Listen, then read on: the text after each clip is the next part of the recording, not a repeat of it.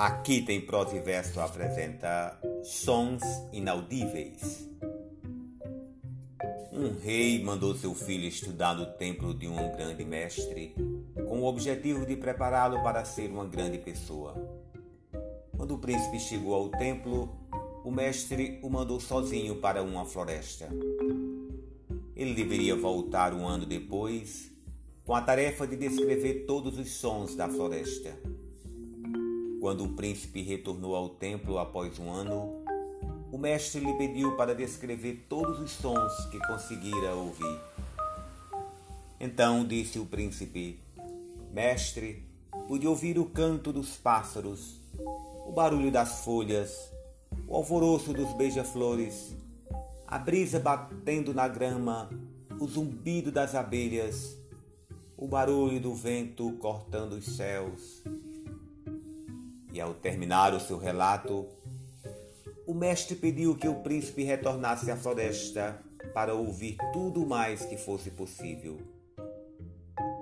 Apesar de intrigado, o príncipe obedeceu à ordem do mestre, pensando: Não entendo, eu já distingui todos os sons da floresta. Por dias e noites, ficou sozinho ouvindo, ouvindo ouvindo, mas não conseguiu distinguir nada de novo, além daquilo que havia dito ao mestre. Porém, certa manhã, começou a distinguir sons vagos, diferentes de tudo o que ouvira antes.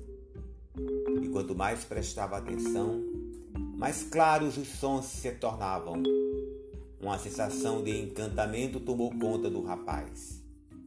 Pensou: esses devem ser os sons que o mestre queria que eu ouvisse.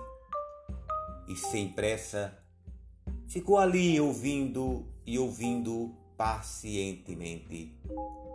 Queria ter certeza de que estava no caminho certo.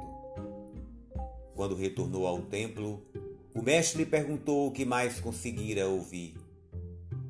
Paciente e respeitosamente, o príncipe disse: Mestre, quando prestei atenção, pude ouvir o inaudível som das flores se abrindo, o som do sol nascendo e aquecendo a terra e da gama bebendo o orvalho da noite.